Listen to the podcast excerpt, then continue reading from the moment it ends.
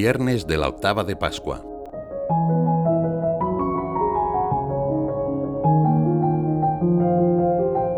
Después de las primeras apariciones en Jerusalén, los apóstoles volvieron a su tierra. Las mujeres les habían transmitido un mensaje de Cristo resucitado. Que vuelvan a Galilea. Allí me verán. En Cafarnaún, años atrás, había comenzado la aventura de su vocación, y allí quería el Señor volver a reunirlos. Uno de aquellos días, varios discípulos salieron a pescar con Pedro y Juan en el mar de Tiberíades. Como había sucedido otras veces, al amanecer decidieron regresar a tierra con la red vacía, después de un esfuerzo estéril que había durado toda la noche. En esas circunstancias, cuando ya clareaba el sol, mientras hacían las maniobras para atracar en la playa, se presentó Jesús en la orilla, pero sus discípulos no se dieron cuenta de que era Jesús. Cuando todo parecía acabado, nuevamente, como en el camino de Maús, Jesús sale al encuentro de sus amigos. Esta vez los encuentra en el mar, lugar que hace pensar en las dificultades y las tribulaciones de la vida. Los discípulos que no reconocen en ese momento al Señor, escuchan a un extraño que se dirige a ellos desde la orilla con una petición. Muchachos, ¿tenéis algo de comer? ¿Qué cosa más humana? observa San José María. Dios diciendo a las criaturas que le den de comer. Dios necesitando de nosotros. Qué bonito, qué maravilla de las grandezas de Dios. Dios nos necesita. Ninguno hace falta, y sin embargo, te digo a la vez que Dios nos necesita, a ti y a mí. Los pescadores, cansados de bregar y decepcionados después de una noche en la barca, responden negativamente, sin mirar apenas.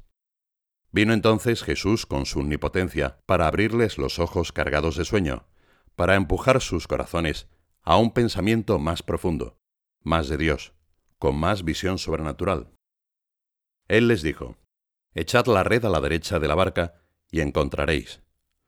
Los discípulos se fiaron de Jesús, no sin cierto recelo, porque ya no les quedaban ganas de seguir pescando, querían llegar a la orilla e ir a descansar cuanto antes. La humildad de abrirse a las palabras de Jesús, siempre con una actitud nueva, dio paso al poder del Señor en la vida de aquellos pescadores, un poder que sobrepasará todos sus cálculos y esperanzas.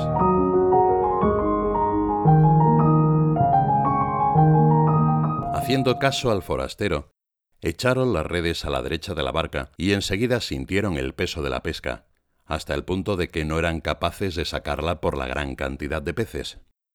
En el corazón de Juan, el discípulo a quien amaba Jesús, se abrió paso poco a poco una gran esperanza.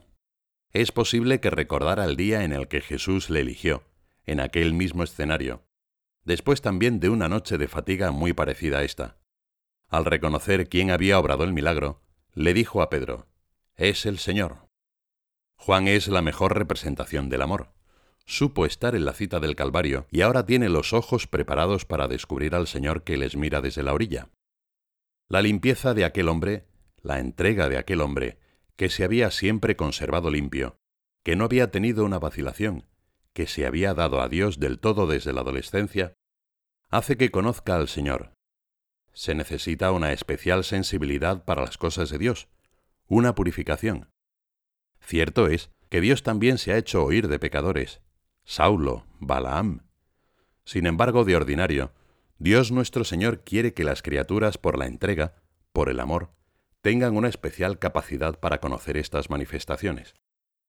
En cuanto Simón Pedro oyó las palabras de Juan, se echó al mar para ir más deprisa al encuentro de Jesús.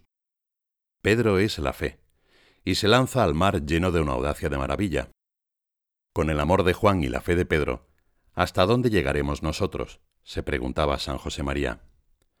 Al Señor le agrada tanto el amor delicado de Juan, que sabe ver, como la fe algo impetuosa de Pedro, que quiere llegar lo más rápido posible a la orilla. De la misma manera que a aquellos dos apóstoles, el Señor nos necesita para llegar a los corazones de los hombres, a cada uno con nuestro carácter, sin excluir ni siquiera nuestros efectos. Estos a menudo pesan mucho, y los soportamos con la impresión de que son un obstáculo para los deseos del Señor. Sin embargo, nuestros efectos son la ocasión que Dios necesita para obrar sus milagros de manera libre y gratuita. Ante ellos, Dios no nos acusa. Su ternura nos acoge como somos y nos remueve e impulsa para la misión.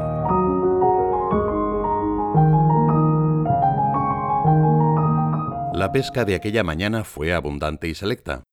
El Señor les pidió que le trajeran algunos de los peces que habían pescado. Pedro, con la destreza del que conoce bien su oficio, sacó a tierra la red repleta para dejar todo cerca del Señor. Es tal su emoción que al terminar el desayuno que Jesús les había preparado, contaron uno por uno lo que habían sacado del lago. 153 peces grandes. La generosidad del Señor no sabe de cálculos. Les había pasado ya en Caná, en la multiplicación de los panes y peces, y hoy sucede nuevamente. La cantidad es magnánima. El Señor no pone límites. Así lo señala después San Pablo a los cristianos de Roma, sabiendo que la entrega de la cruz es la más grande de todas. El que no perdonó a su propio Hijo, sino que lo entregó por todos nosotros, ¿cómo no nos dará con él todas las cosas? Echad la red y encontraréis.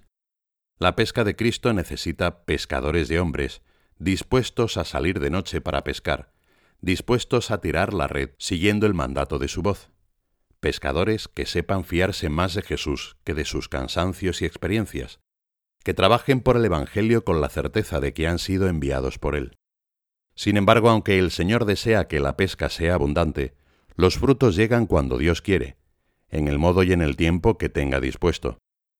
En los misteriosos designios de su sabiduría, Dios sabe cuándo es tiempo de intervenir, y entonces, como la dócil adhesión a la palabra del Señor hizo que se llenara la red de los discípulos, así también en todos los tiempos, incluido el nuestro, el Espíritu del Señor puede hacer eficaz la misión de la Iglesia en el mundo. Mientras tomaban los panes y los peces preparados a la brasa por Jesús, los discípulos no tuvieron el valor de preguntarle, ¿Tú quién eres? Pues sabían que era el Señor. También la gente que nos rodea, movida por una profunda sed de Dios, pregunta a Dios en su interior. Tú, Jesús, ¿quién eres? ¿Un hombre bueno? ¿Un maestro que dio a la humanidad lecciones preciosas de humanismo?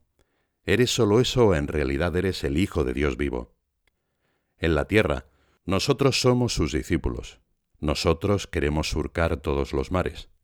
Con la ayuda de María, Reina de los Apóstoles, haremos siempre la pesca que quiere Dios, en servicio de la Iglesia y de todas las almas.